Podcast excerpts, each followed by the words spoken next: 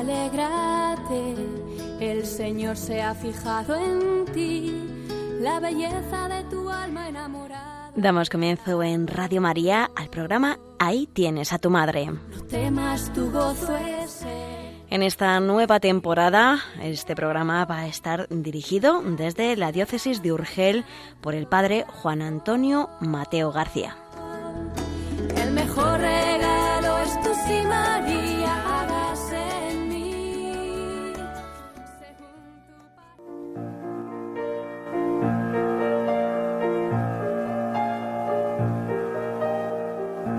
Estimados en María, bienvenidos al programa Ahí tienes a tu madre. Será una introducción a la Mariología, a cargo de don Juan Antonio Mateo García, presbítero de la diócesis de Urgel. Don Juan Antonio Mateo es doctor en Sagrada Teología de la Pontificia Universidad Gregoriana de Roma, miembro de la Sociedad Mariológica Española y profesor del Instituto Santo Tomás de Valmesiana en Barcelona.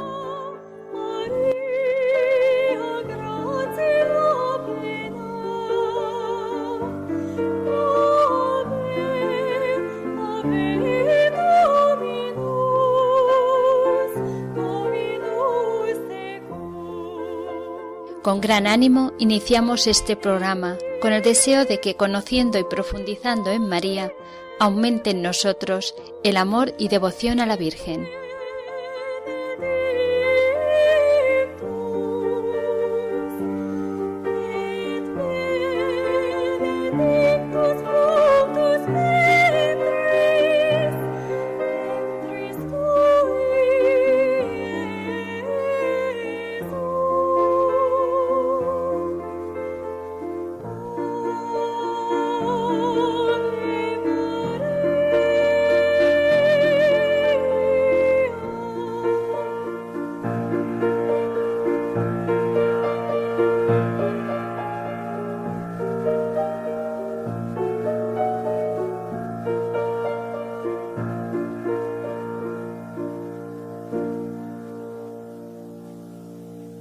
Queridos amigos y oyentes de Radio María, qué mejor manera de iniciar un curso, una reflexión teológica sobre la Virgen que rezándole a la Virgen, pidiendo su intercesión, hagámoslo con devoción, diciéndole, Dios te salve María, llena eres de gracia, el Señor es contigo Bendita tú eres entre todas las mujeres, y bendito es el fruto de tu vientre Jesús.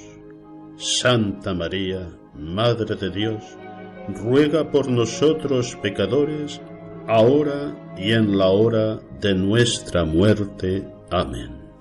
Gloria al Padre y al Hijo y al Espíritu Santo, como era en un principio, ahora y siempre, y por los siglos de los siglos. Amén.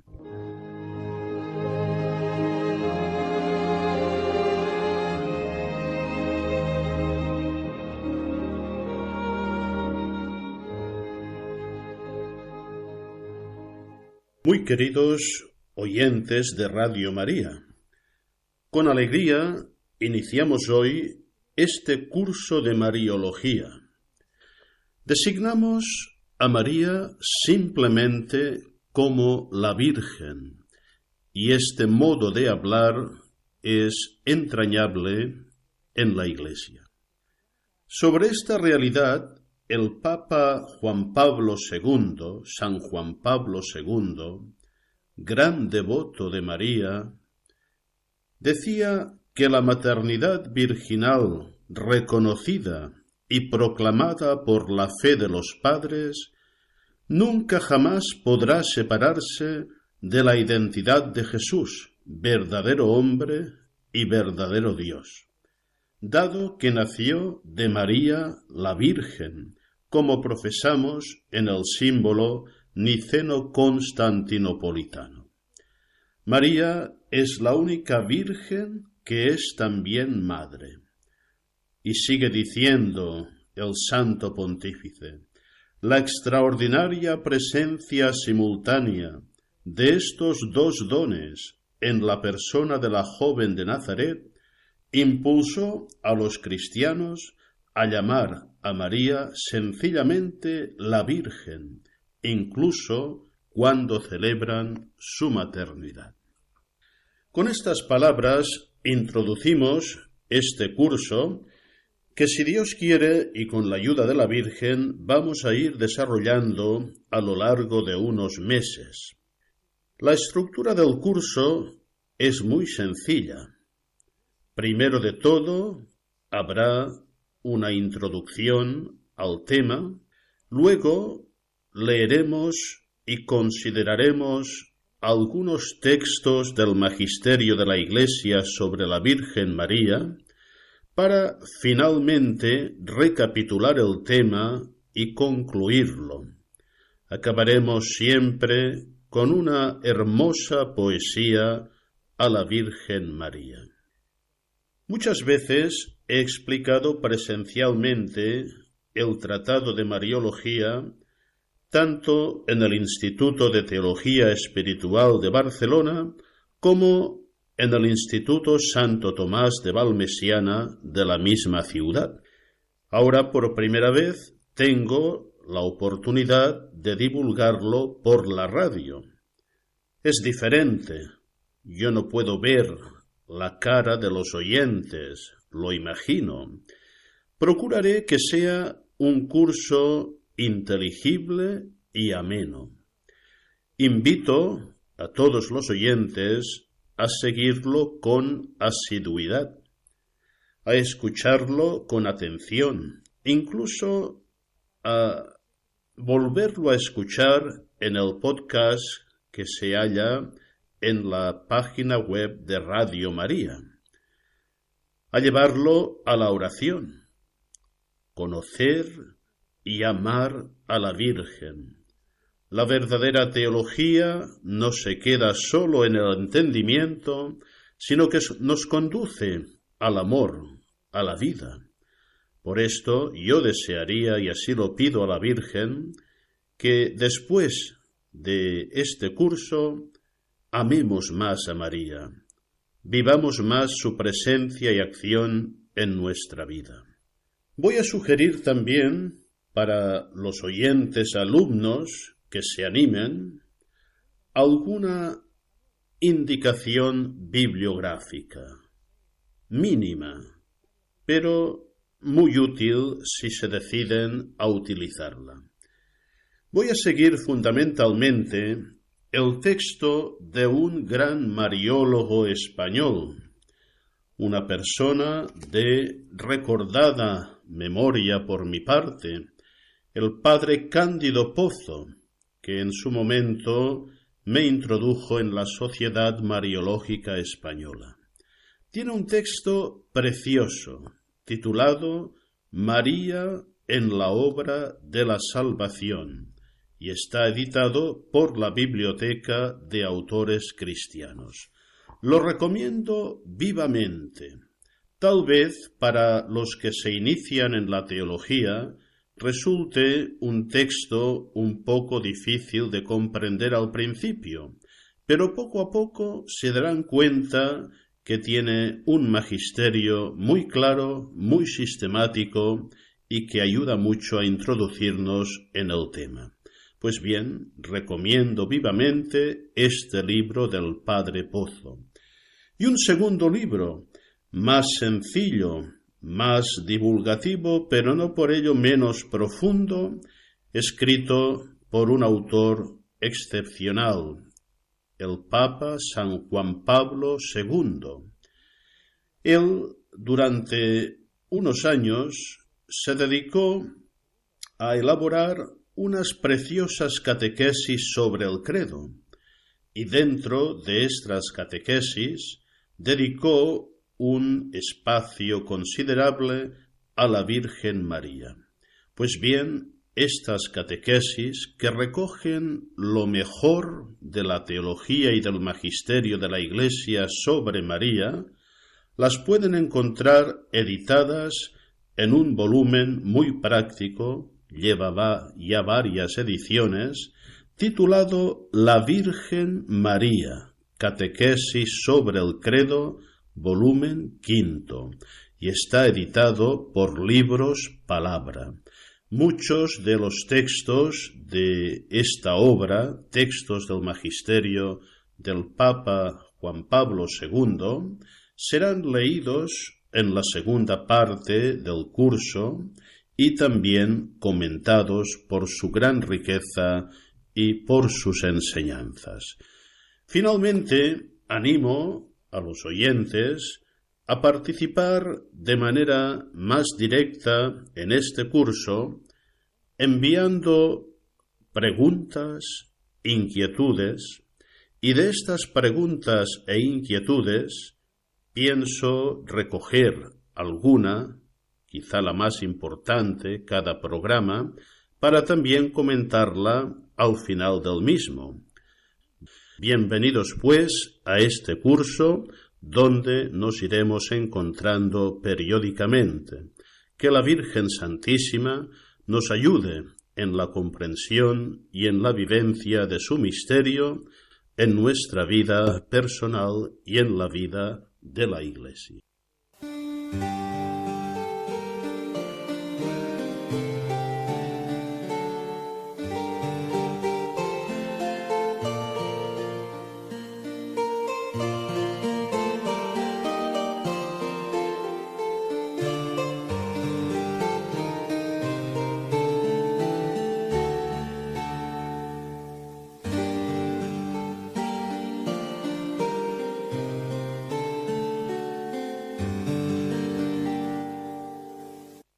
Desarrollar hoy algunos puntos que el padre Cándido Pozo desarrolla más extensamente en su obra María en la obra de la salvación.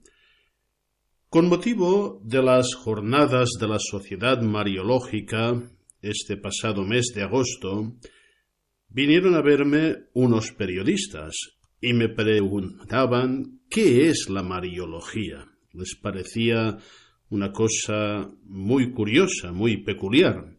Yo les dije, miren, la Mariología forma parte de la teología.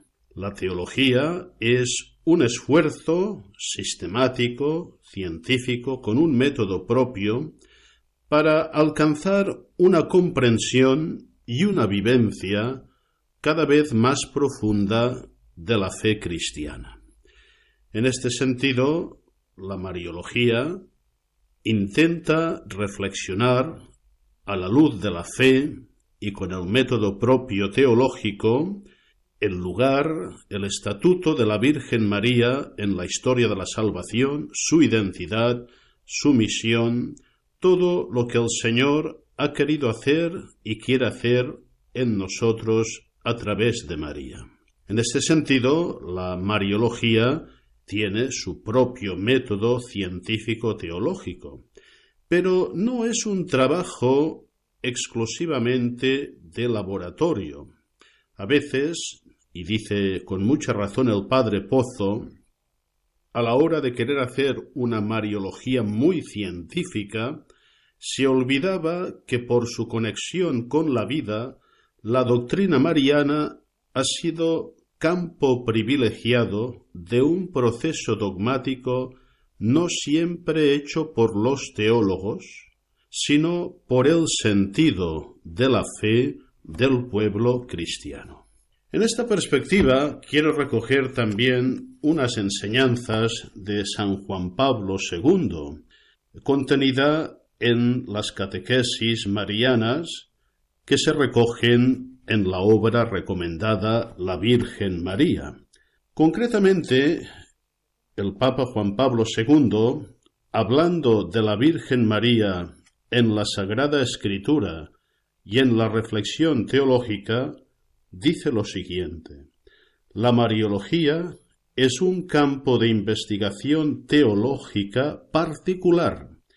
En ella el amor del pueblo cristiano a María ha intuido a menudo con anticipación algunos aspectos del misterio de la Virgen, atrayendo hacia ellos la atención de los teólogos y de los pastores.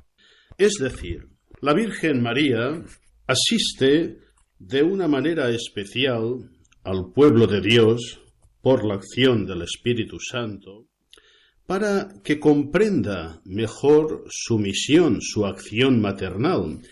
Y en este mismo sentido, eh, decía el Papa Juan Pablo II, también el pueblo de Dios es impulsado por el mismo Espíritu Santo a comprender en profundidad todo lo que se ha dicho de María, para progresar en la inteligencia de su misión íntimamente vinculada al misterio de Cristo. Y sigue diciendo, en el desarrollo de la Mariología, el pueblo cristiano desempeña un papel particular.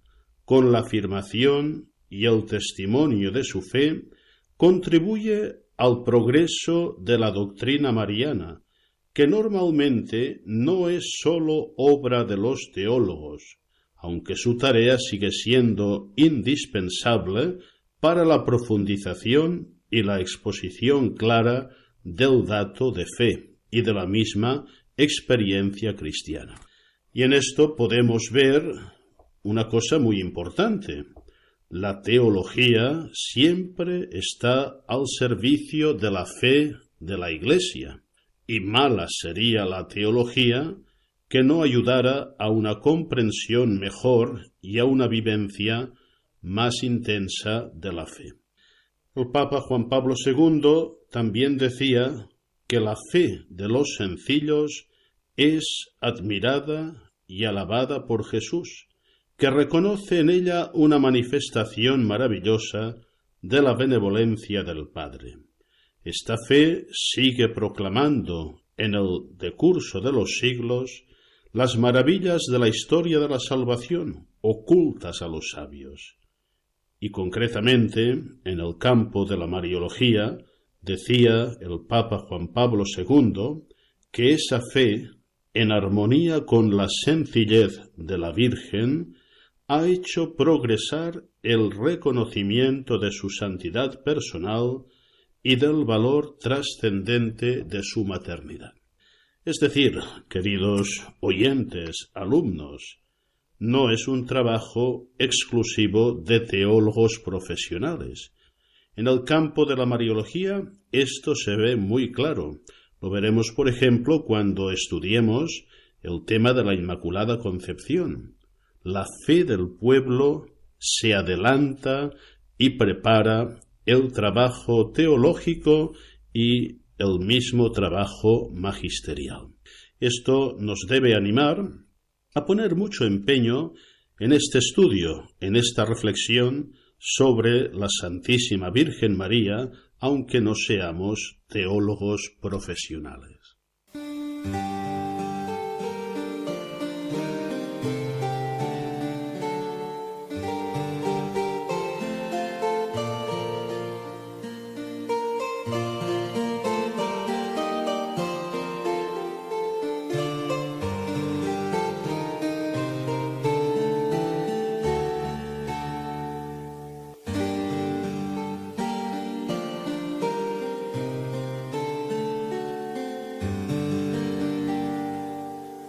Muchos estudiosos de la teología, por ejemplo, en los trabajos de la Sociedad Mariológica Española el pasado mes de agosto, han puesto de relieve una constante.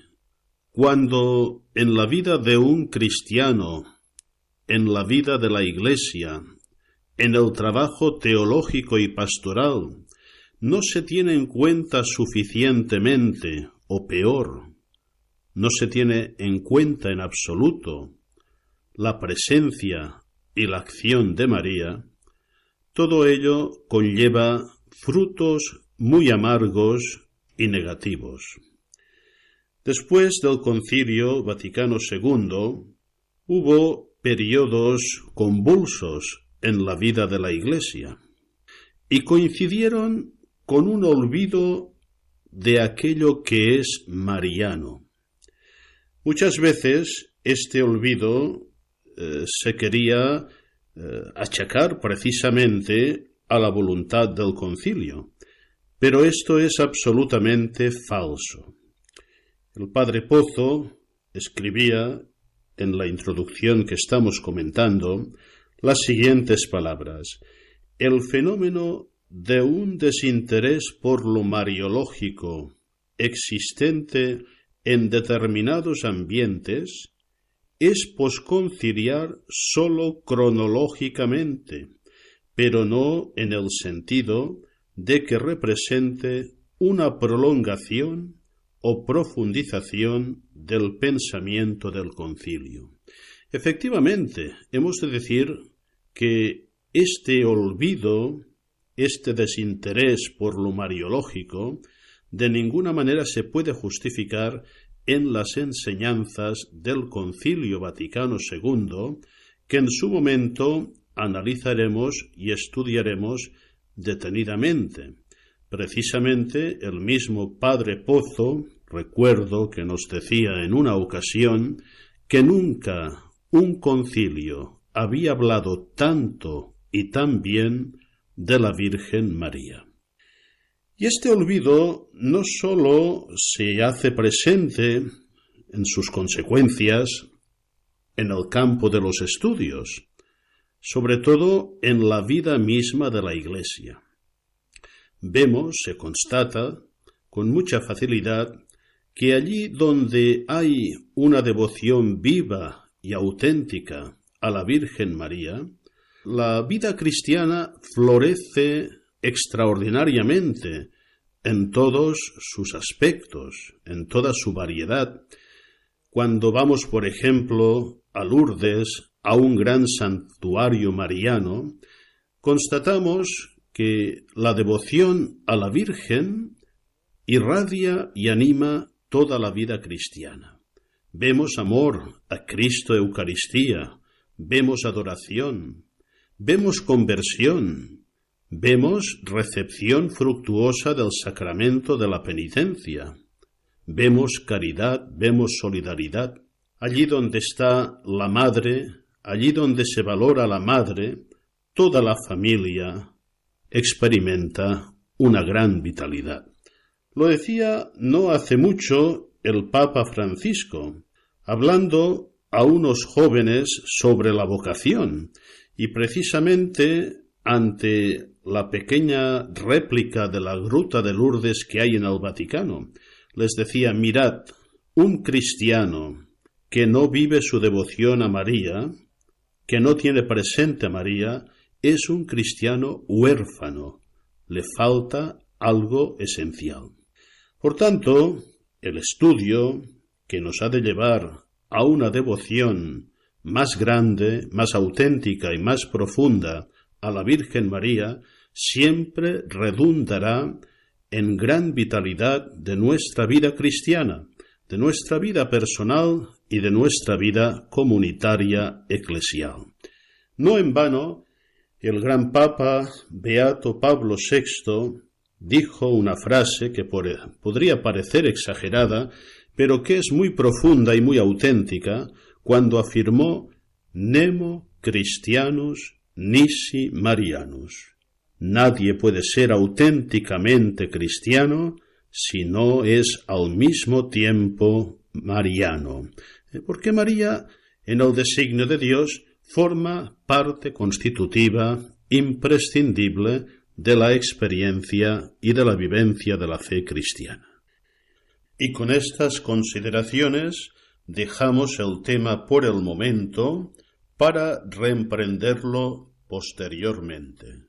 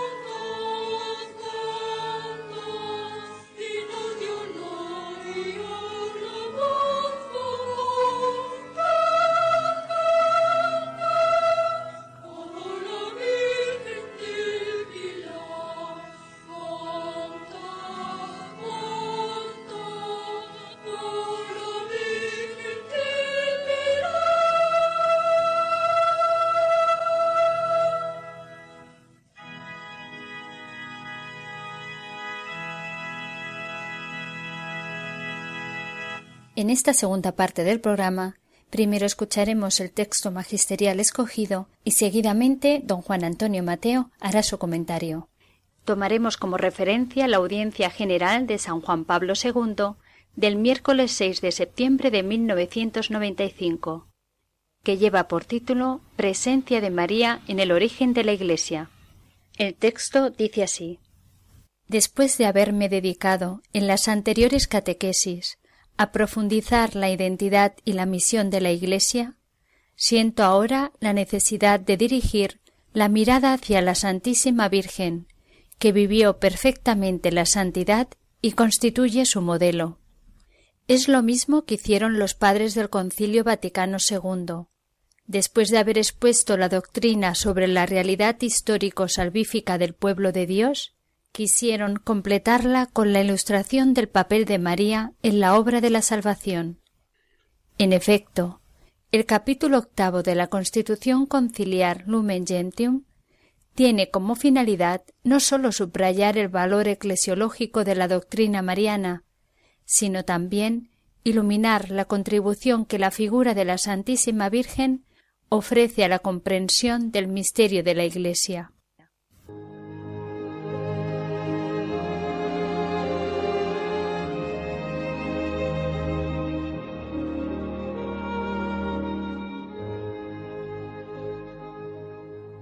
Antes de exponer el itinerario mariano del concilio, deseo dirigir una mirada contemplativa a María, tal como en el origen de la Iglesia la describen los hechos de los apóstoles.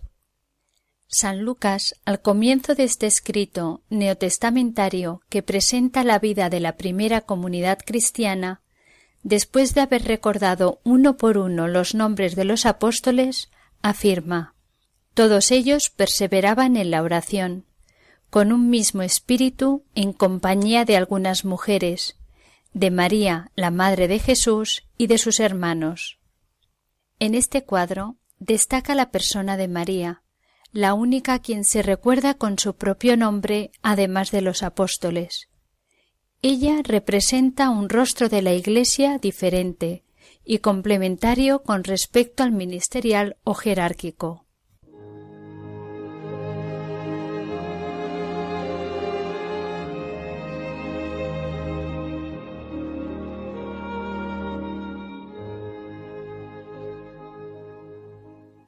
En efecto, la frase de Lucas se refiere a la presencia en el cenáculo de algunas mujeres, manifestando así la importancia de la contribución femenina en la vida de la Iglesia, ya desde los primeros tiempos. Esta presencia se pone en relación directa con la perseverancia de la comunidad en la oración y con la concordia. Estos rasgos expresan perfectamente dos aspectos fundamentales de la contribución específica de las mujeres a la vida eclesial. Los hombres, más propensos a la actividad externa, necesitan la ayuda de las mujeres para volver a las relaciones personales y progresar en la unión de los corazones. Bendita tú entre las mujeres, leemos en Lucas 1, versículo 42. María, cumple de modo eminente esta misión femenina.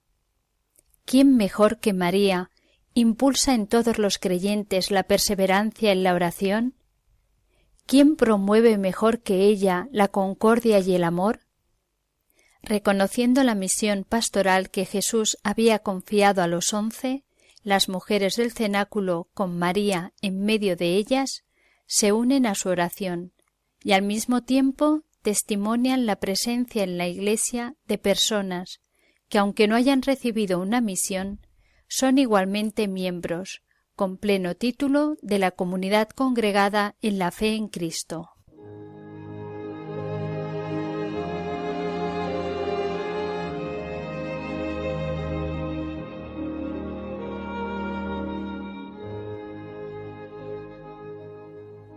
La presencia de María en la comunidad que orando espera la efusión del Espíritu, evoca el papel que desempeñó en la encarnación del Hijo de Dios por obra del Espíritu Santo, el papel de la Virgen en esa fase inicial y el que desempeña ahora en la manifestación de la Iglesia en Pentecostés están íntimamente vinculados. La presencia de María en los primeros momentos de vida de la Iglesia contrasta de modo singular con la participación bastante discreta que tuvo antes, durante la vida pública de Jesús. Cuando el Hijo comienza su misión, María permanece en Nazaret, aunque esa separación no excluye algunos contactos significativos, como en Caná y sobre todo no le impide participar en el sacrificio del Calvario. Por el contrario, en la primera comunidad el papel de María cobra notable importancia. Después de la ascensión y en espera de Pentecostés, la Madre de Jesús está presente personalmente en los primeros pasos de la obra comenzada por el Hijo.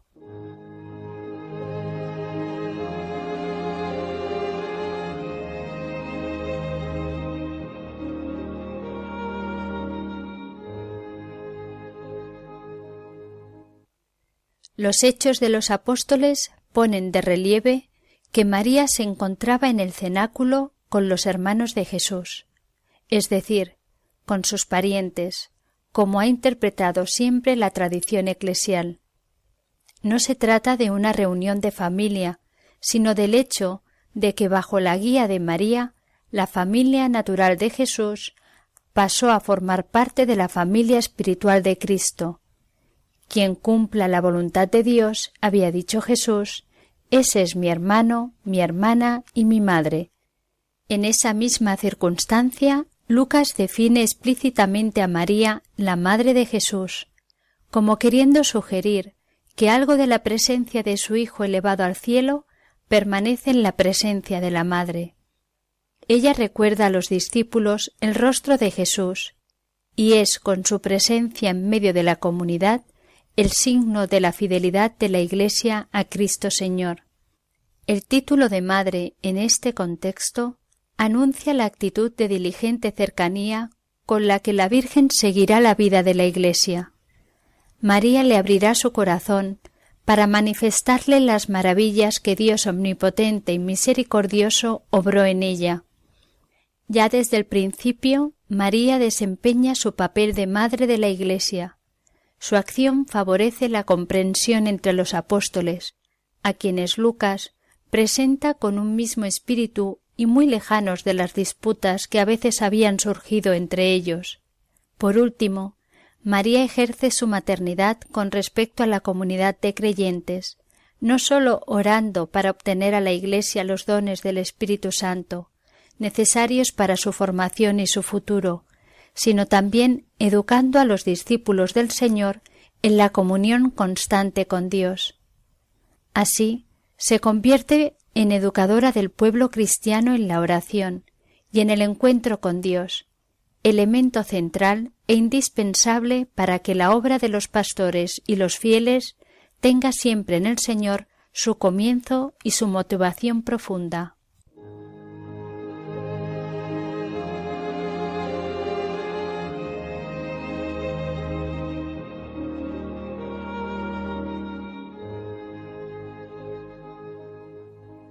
Estas breves consideraciones muestran claramente que la relación entre María y la Iglesia constituye una relación fascinante entre dos madres. Ese hecho nos revela nítidamente la misión materna de María y compromete a la Iglesia a buscar siempre su verdadera identidad en la contemplación del rostro de la Teotocos.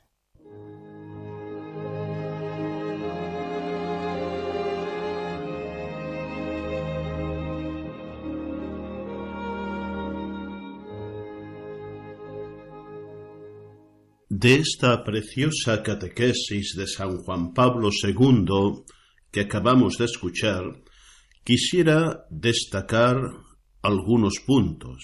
En primer lugar, la idea fecunda que apunta el Papa, según la cual la doctrina sobre la Virgen ilumina la identidad, el ser de la Iglesia. De hecho, la Iglesia sólo llega a comprenderse plenamente a la luz de la Virgen María. Lo dice muy bien el Papa San Juan Pablo II. el capítulo octavo de la Constitución Conciliar Lumen Gentium tiene como finalidad iluminar la contribución que la figura de la Santísima Virgen ofrece a la comprensión del misterio de la Iglesia. En segundo lugar, el Papa destaca esta presencia singular de la Virgen María en los orígenes de la Iglesia, en su momento fundacional, junto a los apóstoles, y nos recuerda que San Lucas destaca la persona de María, la única a quien se recuerda con su propio nombre, además de los apóstoles. El Papa apunta a este rostro mariano de la Iglesia que más adelante profundizaremos. Lo dice así, representa un rostro de la Iglesia diferente y complementario con respecto al ministerial o jerárquico. Es una idea que últimamente en Mariología se ha desarrollado muchísimo. En un tercer momento, el Papa destaca en María la contribución femenina a la vida de la Iglesia y apunta una idea muy interesante y digna de ser meditada. Dice, los hombres más propensos a la actividad externa necesitan la ayuda de las mujeres para volver a las relaciones personales y progresar en la unión de los corazones. Como se nota en los niños de la catequesis, esta presencia educadora de la fe y del corazón de una madre atenta y solícita. Finalmente, destacaría un aspecto que el Papa subraya sobre el ejercicio de la maternidad de María, que no sólo se ejerce orando, sino también educando a los discípulos del Señor, y presenta a María como educadora del pueblo cristiano en la oración y en el encuentro con Dios. Y el Papa dice elemento central e indispensable para que la obra de los pastores y los fieles tenga siempre en el Señor su comienzo y su motivación profunda. Bendita sea tu pureza y eternamente lo sea, pues todo un Dios se recrea en tan graciosa belleza. A ti, celestial princesa Virgen Sagrada María, yo te ofrezco en este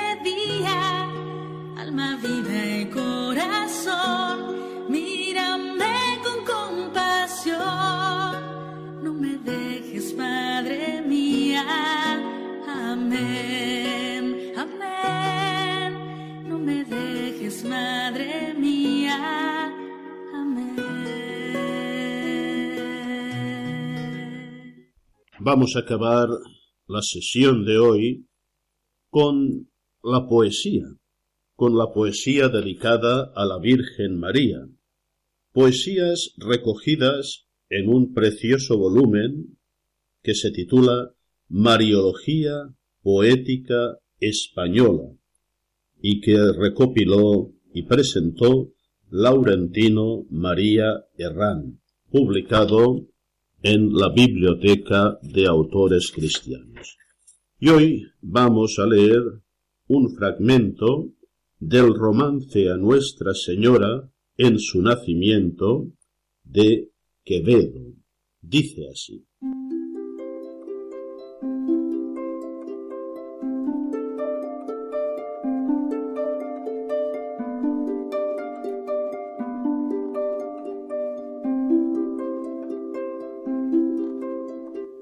Ya la obscura y negra noche, llena de tristeza y miedo, huye por las altas cumbres y por los riscos soberbios. Yo, con ser recién nacida, de este mundo la destierro, porque ya en mí reverberan los rayos del sol inmenso. y aunque me miráis tan niña, soy más antigua que el tiempo, mucho más que las edades y que los cuatro elementos. Del principio fui criada, que es el sumo Dios eterno, y el primer lugar tuve después del sagrado verbo. Infinitos siglos antes que criara el firmamento, ya él a mí me había criado en mitad de aquel silencio. Su primogénita dice que soy el santo y perfecto, de su propia boca oí este divino requiebro. Adornóme de virtudes, ricos tesoros del cielo, y en mí se estarán estables de este siglo al venidero. Entonces vendré triunfante, pues al que es sol verdadero, le di mis pechos y entrañas, y encendió de amor mi pecho. Sírvole con grande amor, dile el corazón sincero, en la santa habitación del limpio y santo Cordero. Cubiertos tuve sus rayos, y aunque los tuve cubiertos, él mostró su inmensidad, yo mi limpieza y buen fe. Premió también mis servicios, que en el santo monte excelso, con él quiere que descanse en el alcázar supremo. Pisé sus piedras preciosas y hollé sus dorados suelos, y a mí sola dieron silla como reina de aquel reino. Recíbeme con aplauso, cantándome himnos y versos, diciendo que por antigua merezco el lugar primero. Por antigua en la creación y en ser de virtud ejemplo, por la primera en vencer al demonio torpe y feo. Y porque fui la primera que me vestí el ornamento de la limpia castidad, e infinitos me siguieron. Por mi humildad sacrosanta que a los más humildes venzo, y por aquesta humildad fui de Dios custodia y templo, porque fui el claustro cerrado donde Dios tuvo aposento, para que el género humano saliese de cautiverio.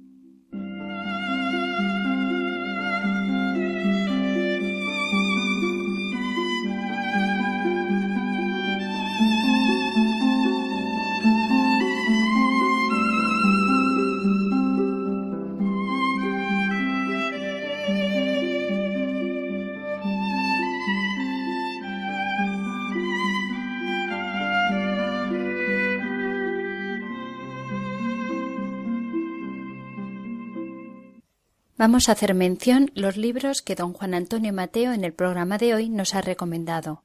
Uno sería María en la obra de la salvación del padre Cándido Pozo y el segundo libro La Virgen María Catequesis sobre el Credo, volumen quinto.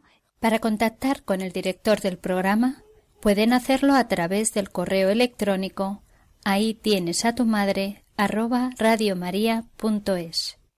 Dios mediante nos encontraremos el próximo sábado, 17 de octubre a las 11 horas.